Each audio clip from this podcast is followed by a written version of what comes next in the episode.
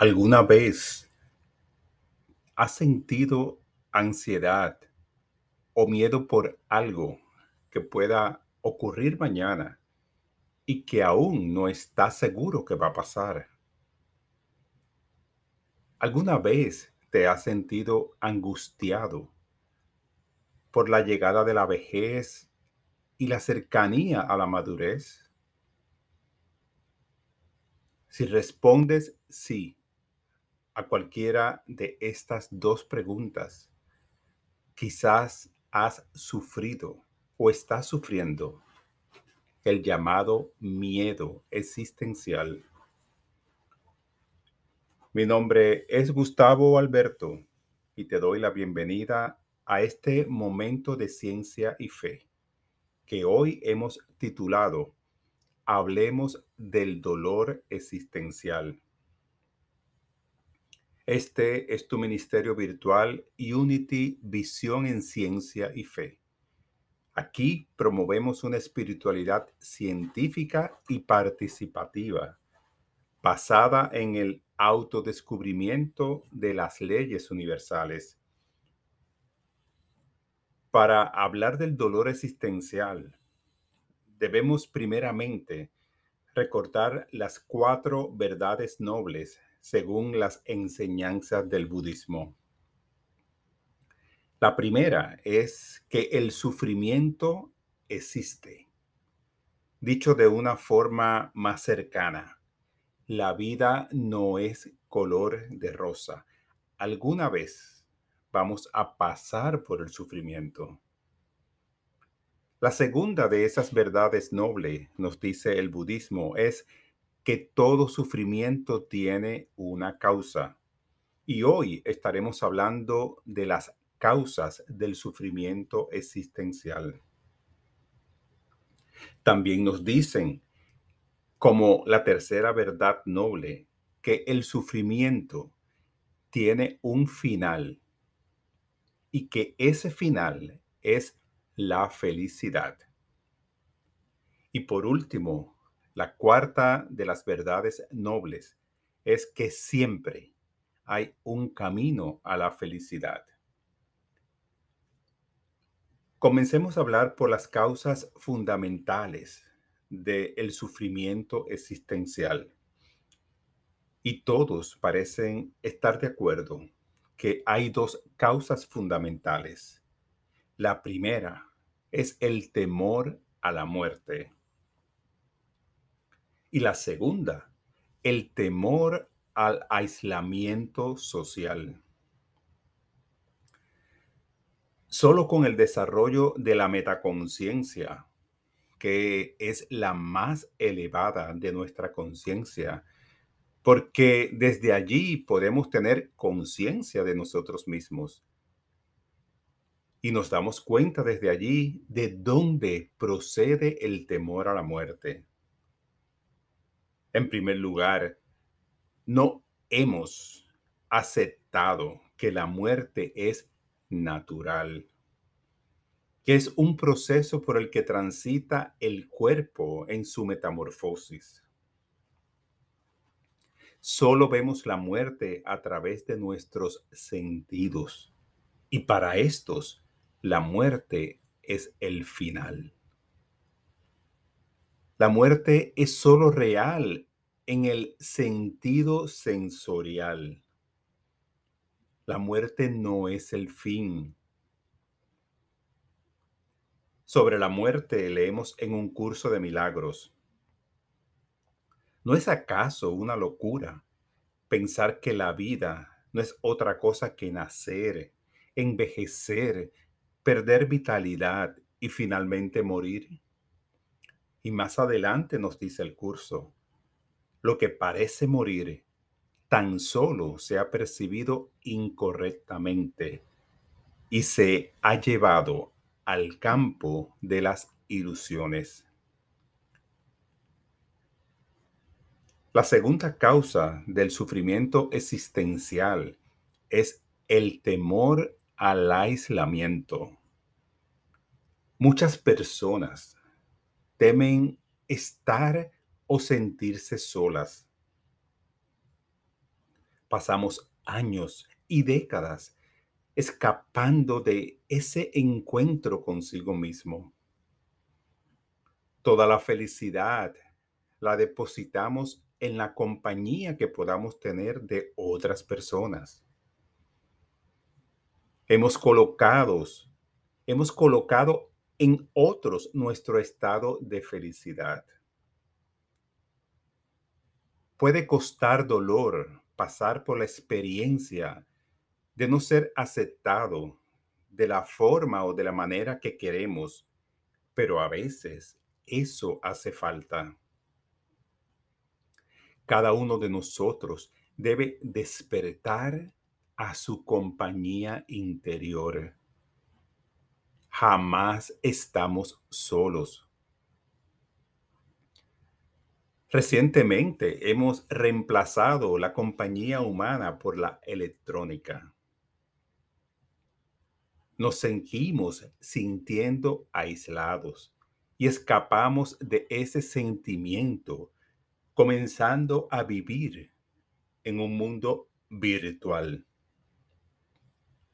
Esa huida es también una fantasía. Eso no sana el dolor existencial y al final tendremos que vernos cara a cara con nosotros mismos. Hay muchas formas en las que podemos expresar la dolencia existencial.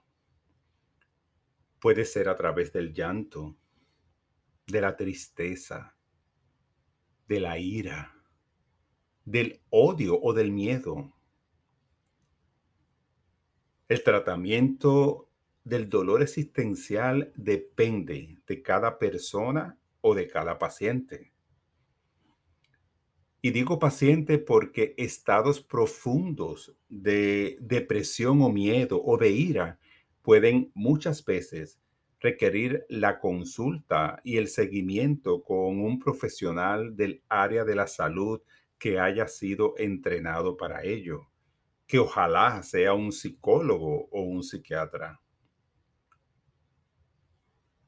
Para las personas que quieren y que tienen también la voluntad de explorar un estado de victoria y tomar control de sus asuntos, entonces les tengo algunas recomendaciones de qué no hacer y qué hacer para disipar el dolor existencial.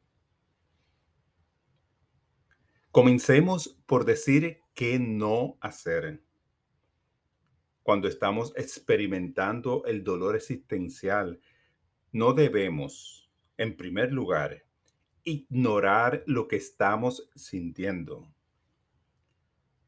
Cuando tratamos de ignorar nuestras emociones, estamos atrapando emociones que a la larga traerán consecuencias negativas para nuestra salud. Con frecuencia tratamos de aparentar que todo está bien o buscamos estar entretenidos en otras cosas para no enfrentar el dolor existencial. Deberíamos aprender en la escuela a edades muy tempranas a sufrir bien, como nos decía el maestro Thich Luego, aprendamos las cosas que sí podemos hacer para aliviar el dolor existencial. Reconocemos el sufrimiento y nuestro derecho a sentirnos triste esto lo podemos hacer a través de la práctica de la respiración. Cuando sintamos el dolor, practiquemos la respiración de forma consciente. Y cuando inhalamos, nos hacemos conscientes del sufrimiento. Y cuando exhalamos, decimos, hola sufrimiento. También podemos realizar la práctica de la conciencia plena. Eso también lo hacemos a través de la respiración, trayendo, acaparando toda la, la atención a la hora, al instante presente. No sabemos respirar, al menos conscientemente. Le hemos dejado al inconsciente el acto de la respiración, mientras nuestra mente navega en el pasado o en el futuro. De vez en cuando es bueno respirar conscientemente. No hay que pensar, solo hacerte consciente de que está entrando y saliendo aire por tus fosas nasales. Por último, para sanar el dolor existencial, debemos usar la gratitud. Usando la gratitud sentimos alivio al dolor. La gratitud y la apreciación reemplazan el dolor por bienestar. La cofundadora de Unity, Myrtle Fillmore, llamó a la gratitud y al agradecimiento cualidades del alma y sobre ello escribió que el cielo y la tierra escuchan y responden al alma que se aviva en la alabanza y la acción de gracias. Ya estamos listos para hacer nuestro trabajo. Es de humano sentir el dolor de la pérdida, de la separación y de la incertidumbre que trae la muerte a nuestra conciencia de los cinco sentidos. Cuando eso pase, recordemos nuestra naturaleza espiritual y usemos las herramientas que hemos aprendido. Yo te invito ahora a que juntos cerremos este momento de ciencia y fe con oración y si te sientes cómodo, cierra tus ojos para traer toda la atención al instante presente mientras escuchas con tu corazón. Padre, Madre Dios, presencia única de sabiduría. Quiero sentir con mi limitada conciencia humana mi pertenencia a la gran conciencia. Quiero abrir mi mente al infinito y ver en el infinito la vida como atributo eterno de la creación. He encarnado una idea. El cuerpo habrá podido sufrir cambios, inclusive deterioro pero la idea sigue intacta. Esa idea soy yo. Soy yo que ha atravesado por múltiples encarnaciones, por cientos estados de conciencia visibles o invisibles. Quizás en la ilusión del tiempo pareciera que la muerte existe solamente me he trasladado de una banda a otra y lo seguiré haciendo. Que no me limite el miedo de morir, de vivir el gozo de mis transformaciones. Que no pueda la ilusión del aislamiento apartarme de tu conciencia que la felicidad y el gozo me persigan donde quiera que esté y en toda circunstancia. Que el gozo me acompañe en mi próxima transformación. Gracias por ser nuestro seguidor y recuerda que eres bendecido, bendecida en amor y en gracia